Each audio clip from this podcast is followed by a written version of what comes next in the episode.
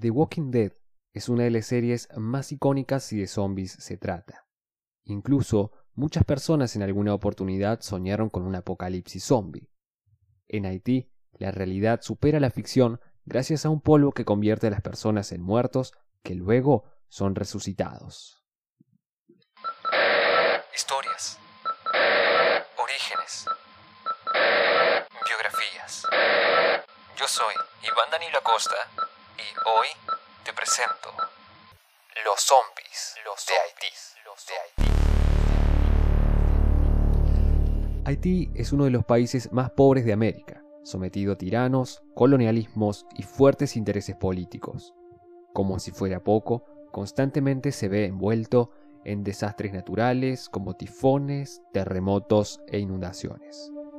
Su crecimiento se vio interrumpido desde 1804, cuando los esclavos se rebelaron para acabar con el colonialismo de Francia, siendo el primer país en abolir la esclavitud.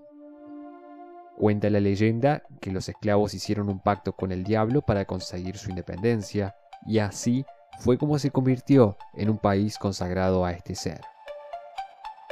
En Haití hay una altísima tasa de creyentes en la magia y una de las prácticas más comunes es la zombificación. Se trata de una actividad mediante la cual la gente acude a grupos secretos cuando alguien crea problemas, sea este un ladrón, un violador o un asesino. Los Bokor se encargan de este proceso. Ellos son la mano maléfica de la magia haitiana y llevan a cabo el proceso de zombificar personas más o menos de la siguiente manera. En primer lugar, preparan un polvo que mezclan con la bebida y se lo dan al futuro zombie. Este comienza a perder sus signos vitales, alcanzando un estado de catalepsia absoluto. Cabe rescatar que en Haití los servicios médicos no son la gran cosa y no hay una profunda investigación forense ante muertes inexplicables. Además, convengamos que el calor que hace en el territorio prácticamente obliga a los familiares a enterrar a los muertos en un lapso no mayor a las 24 horas. De esta manera, es muy posible que se entierre a alguien vivo sin siquiera saberlo. Pasadas las 48 horas de la ingestión de esta droga, su efecto se va perdiendo, por lo que el presunto muerto recupera sus signos vitales normales y es allí cuando el brujo Bokor lo desentierra junto a sus ayudantes. Ponen el cuerpo cabeza abajo para que la sangre fluya hacia el cerebro y le golpean un poco las extremidades para combatir la rigidez de sus músculos. Ahí mismo le suministran una pasta con alucinógenos que impactan sobre los neurotransmisores y las endorfinas del cerebro, asegurando que aunque su cuerpo siga vivo, su mente no vuelva a un estado de conciencia absoluta. Resucitan su cuerpo, pero no su alma. Ahora, sus daños cerebrales son tan fuertes que el afectado no tendrá voluntad propia, sino que seguirá las órdenes del Bokor, sirviendo de esclavo y como si fuera poco, es muy probable que termine en una plantación de caña de azúcar. El investigador Wade Davis logró conseguir muestras de este polvo utilizado por los bocores y posteriormente fue analizado para saber de qué estaba compuesto. Entre los elementos que contenía se encontraron distintos tipos de neurotóxicos, como tetradotoxina y otras sustancias. La tetradotoxina, por ejemplo, se encuentra en el hígado de algunas especies de pez globo. Es un bloqueador de la actividad nerviosa y en pequeñas dosis puede provocar efectos tales como la catalepsia en unas 4 a 6 horas. Los demás componentes eran plantas que tenían efectos alucinógenos y que provocaban amnesia en el individuo.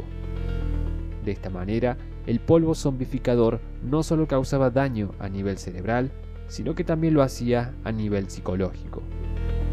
Es interesante destacar que apenas reaniman a la persona afectada, le cambian el nombre. Además, continúan dándole drogas y sustancias que no hacen más que quebrar al individuo. También se les priva de sal. ¿Esto por qué? Porque una dieta sin sal en aquellas personas que no tienen problemas cardíacos puede provocar un edema en el cerebro y varios desórdenes que le impiden el libre albedrío. las víctimas se convierten en verdaderos esclavos, trabajando en campos de caña de azúcar, en fábricas o incluso para cuidar a los niños en la casa de algún bocón. Algunos logran escapar o dejan de darles psicotrópicos o casualmente se encuentran con sal, que si la comen durante algunos días pueden recuperar algo de conciencia. También se dan casos en que las familias los reconocen en las calles, y en todas estas situaciones se da el problema de la reintegración a la sociedad, porque no olvidemos que para todos en teoría están muertos, y esto supone la imposibilidad de un certificado de resucitación. Como si fuera poco todo este fenómeno de la zombificación, hay algo aún más oscuro. Recordemos que Haití suele ser constantemente víctima de la naturaleza y en estas circunstancias muchas vidas se pierden. Las familias que quedan con un gran vacío luego de estas muertes suelen reconocer a zombies perfectamente desconocidos como estos familiares fallecidos. De esta manera, los adoptan y manipulan para que cumplan los roles de la madre o el padre que murieron de verdad a manos de algún terremoto o tsunami. Se llegan a instancias extremas, pues les marcan las cicatrices que sus familiares tenían.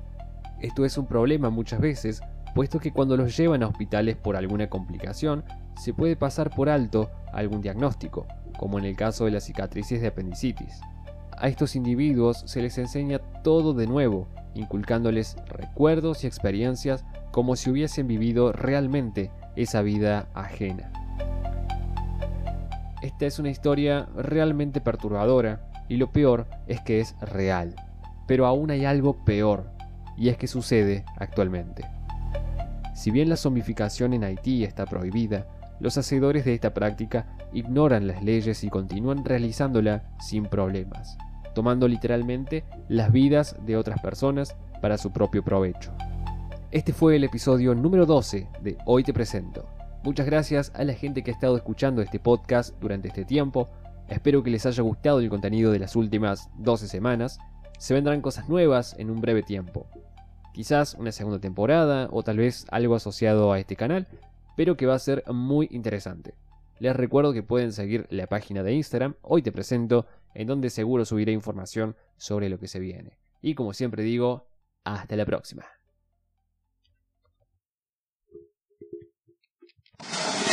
Este episodio fue guionado, narrado y editado por Iván Danilo Acosta.